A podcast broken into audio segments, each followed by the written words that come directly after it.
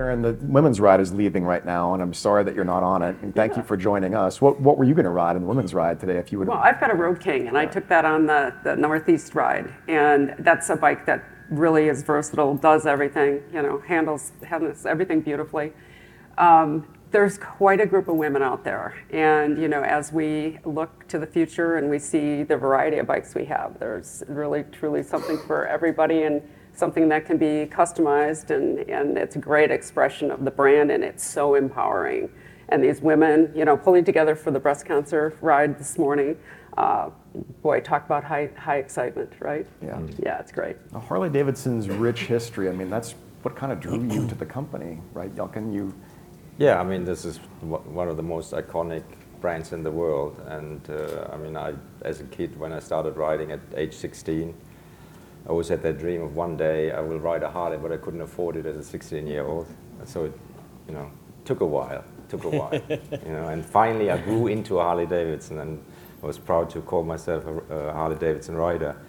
But it's just great to see, you know, you, if you're not a rider, you, you're not often exposed to motor culture and the people that ride our bikes. But at an event like this, it really comes to life. And I mean, you can just tell that this is the heart of motorcycling in Milwaukee. And I, I think another ingredient that, when you really think about it, goes back to 1903 is freedom. Um, throwing a leg over one of our great motorcycles and going traveling wherever you are in the world. A Harley Davidson can bring freedom, and it's freedom for the soul, and it's an awesome feeling. It's just no other brand out there in the world that has done what Harley Davidson has achieved over 120 years, thanks to its community. Yeah. I mean, we have defined motor culture full stop. There's nobody else out there that, Yeah. that can claim that. And I mean, I don't know of any other company or brand that can has done what our community has done for Harley over the 120 Yeah. years.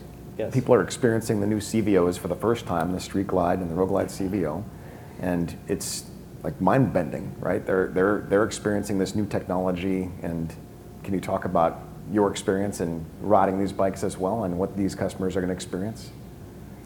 Well, it's a new touring experience. I mean, I've been riding the, the, the, the CVO now also the last few days here, and it's just that bike is rebuilt from, this, from scratch. 70% of that bike is new, and we've taken the heritage and the history of touring and the brand that invented touring, but really taking it into the future. I mean, everything is, is just new. The, the new CVOs are, I think, an absolute home run. Um, Willie always talks about form follows function, but both report to emotion. And when you look at those new CVOs, it's truly that fo- new form is following new function, and it's delivering new emotion at a higher level.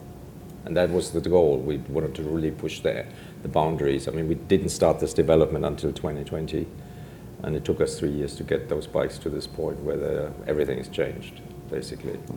Um, but you notice the difference immediately, and that was exactly what we tried. We wanted to push the boundary while, you know, making sure the form factor of the past is is still there, and you recognize the bikes, but but you know this is a new bike. Homecoming. It's everyone's Yeah. come home Yeah. from around the world. How has it, the homecoming been for you so far, Jochen? Fantastic. I mean, this has been many years in the making, a huge team effort to pull it off, and it's just such a great vibe. It's, it's so nice to see people from, you know, all walks of life, all over the world. I think we have over 100 countries represented here, riders from 100 countries. So it's, uh, yeah, it's, it's great. You know, now I can start to relax a little bit after this is over.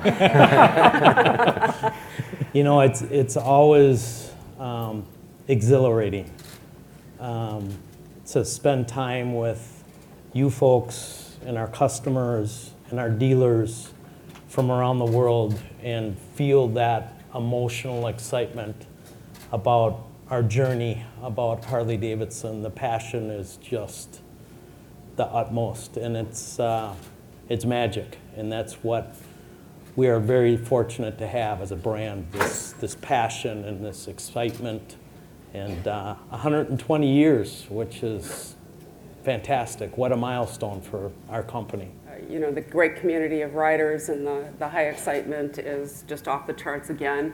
Again, another anniversary where we pulled together everybody globally. You know, we've got, like Bill said, we've got customers from everywhere sharing their love of Harley Davidson, and for that, it's, it's pretty powerful for us and the company. That's just so rewarding, really. I mean, that's why we do our job. It's not a job. It's it's just we do it for, for the folks that ride our bikes Yes. and for the fans, and uh, and that's just so nice to Well, let's talk about um, homecoming again, because this is going to be different than prior years. It's not just going to be an every five-year event where we welcome here people here to Milwaukee. And I knew I would have so much fun that I decided we want to do this every year. every year. It's- Why not? It's like why wait That's every right. five years if we can do it every year? You look there, are big rallies all over the world. Why wouldn't we just have a rally every five years in our hometown? Let's do this every year Yeah. and have a big party, and that's that's that's the plan. So as of as of this year, this will be an annual event, um, and uh, every five years it's. Uh, Going to be an anniversary, uh, but the homecoming will be. We want to make this into, you know, one of the biggest motorcycle rallies every year. The museum, powertrain operations, all of our dealers in the area, our product development center, Juneau Avenue. It is the birthplace, so why not put all those ingredients into a formula? Well, mark your calendars. I think July 25th, 25 to 28 is now fixed. And um, I, I called Bill, when was it, six months ago, and I said, well, what, what could we do special, very special to make this also another reason for people to come? And, and I suggested that we should celebrate the life of Willie G with Harley Davidson and the legacy he's, he's left behind that is still living. And uh, I think you as a family had a huddle and thought it was not a bad idea. Mm-hmm. For So- 30 seconds. for 30 Not even. we're going to celebrate Willie G's uh, legacy uh, next year, and so dedicate that uh, homecoming uh, weekend or four days to, to his work. That's fantastic. Yeah. Yeah. People are going to love it. And It's quite an Jochen and Willie chatted about the concept, and, and uh, Willie's words were, "I'm honored, and I'd be thrilled if that were to take place." So we, uh, the family is very honored and, and And thrilled excited. about this. To to put Willie on a pedestal in 2024 and to have the homecoming in his honor is fantastic.